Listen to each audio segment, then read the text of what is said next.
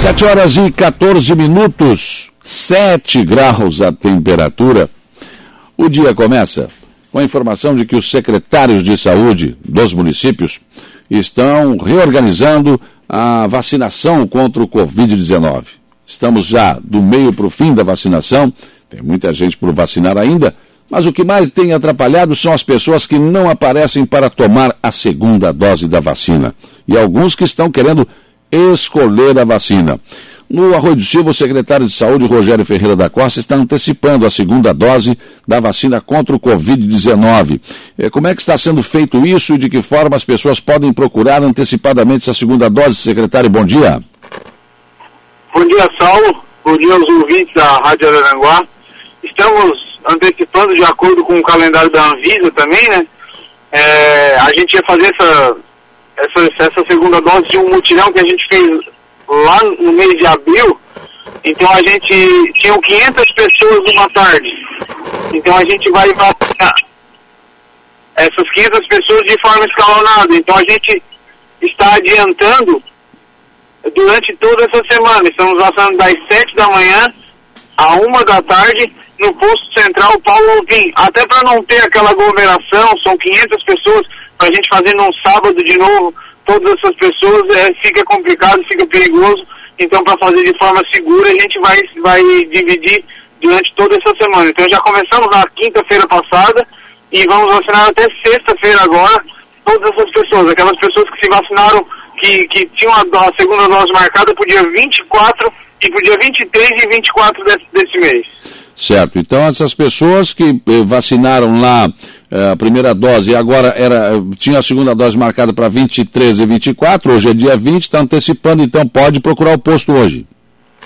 Isso, já pode procurar o posto Paulo Vinho, posto, nosso posto central, das 7 da manhã à 1 da tarde. Todas serão vacinadas. Todas com dose garantida, então não precisa fazer fila, não precisa bem nesse horário, se puder vir meio-dia, se, se precisar vir meio-dia por trabalhar, ou se precisar ir um pouquinho mais cedo, às sete da manhã, pode vir. Nós já estamos com o nosso posto central aberto, já estamos vacinando, então é tranquilo. Na, até agora já vacinamos mais de 100 pessoas e, e nós tínhamos um público de 500. Então, até sexta-feira vai dar para vacinar todo mundo com segurança.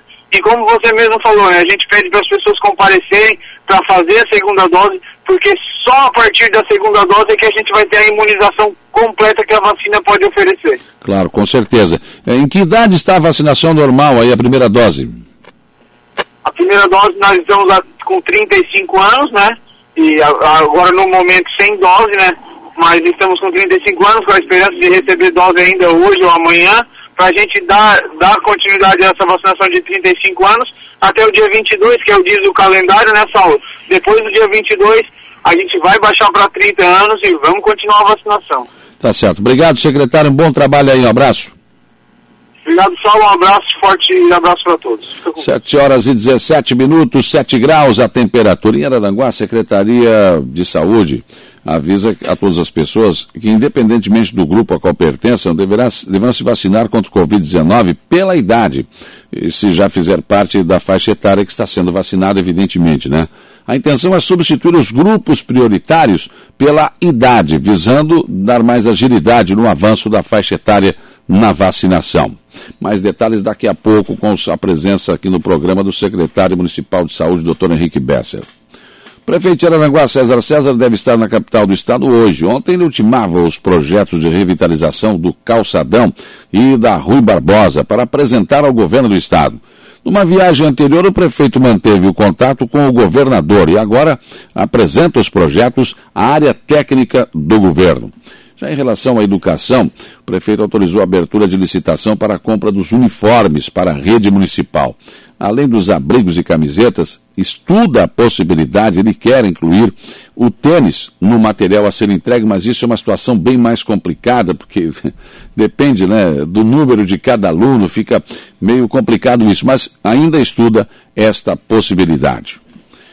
Durante a sessão de ontem da Câmara de Vereadores de Araranguá, o vereador Luiz da Farmácia reclamou de um pedido feito à Celesc há mais de 60 dias e que sequer recebeu uma resposta, se sim ou não. O vereador foi aparteado pelo vereador Jorge Luiz Pereira Jorginho, que teceu severas críticas à Celesc. Disse que eh, dependemos tudo de Criciúma e que aqui não há resposta para nada e que somos tratados feito cachorros.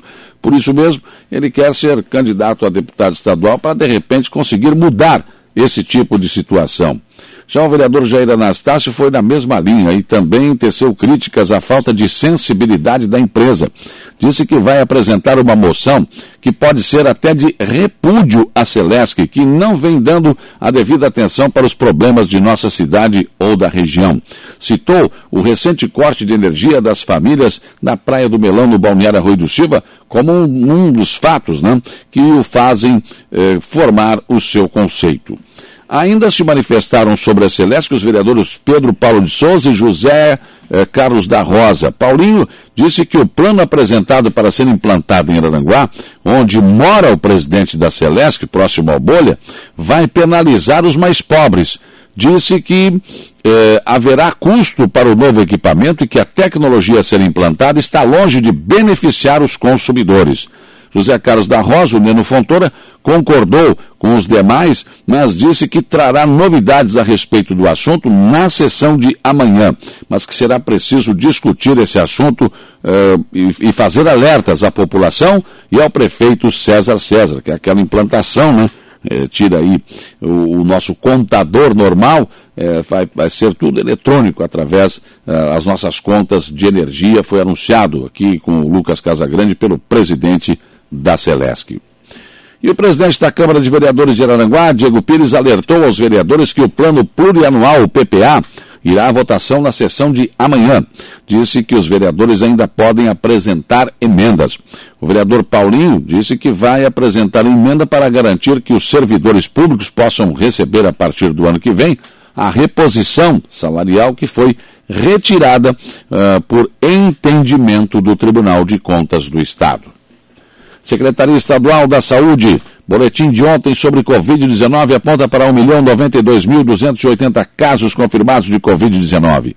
Mas nós temos 1.059.238 que se recuperaram e 15.443 que estão em acompanhamento. Desde o início da pandemia, 17.599 óbitos foram causados pelo novo coronavírus. A taxa de letalidade é 1,61%.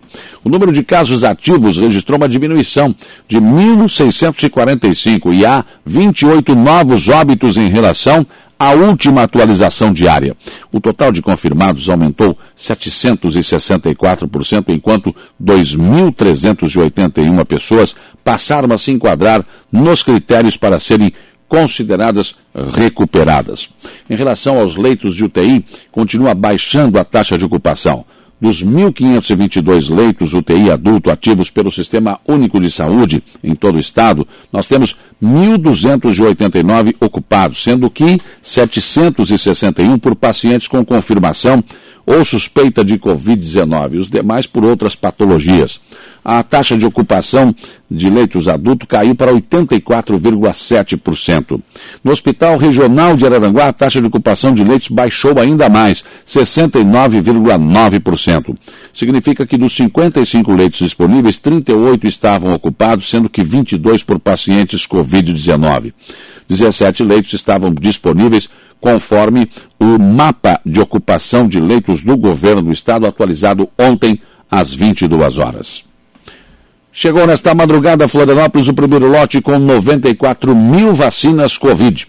É a primeira remessa do total de 316 mil doses anunciadas pelo Ministério da Saúde para o nosso estado. Segundo informações da DIV, das 58.800 doses da Coronavac, do Instituto Butantan e a outra e, e metade 24 e mais 24.400 será destinada para a D1, primeira dose, e a outra metade D2, segunda dose.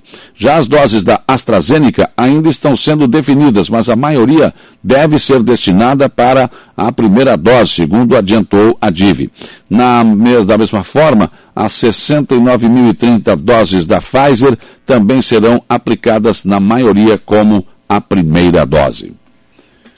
E a reforma da Previdência dos servidores públicos estaduais que está na Assembleia Legislativa começa a gerar protesto nas ruas. Servidores descontentes com vários aspectos da proposta do governo foram às ruas para exigir mudanças. A redução de pensões e novas regras para aposentadoria puxam a fila das reclamações dos servidores públicos estaduais. O governo diz que está aberto ao diálogo, mas não abriu espaço para conversa. Estou aqui, estou aberto, mas não conversa, não? Na Assembleia existem os votos necessários para aprovação, assim, exatamente como o projeto chegou à casa. Já ouvi alguns deputados a respeito da questão previdenciária do Estado que está em discussão, essas mudanças que estão em discussão. Fica-me a percepção de que deve ser aprovada como está, com pequenas mudanças. As mudanças que os servidores querem parecem não interessar ao governo e a Assembleia vai fazer o que o governo quer. Agora, as pessoas cabe aos interessados exatamente isso forçar, né? protestar, ir, ir em busca daquilo que entendem ser o seu direito. Se ele vai ser atendido ou não, vai depender do voto dos senhores deputados. Pensem nisso, enquanto lhes desejo um bom dia.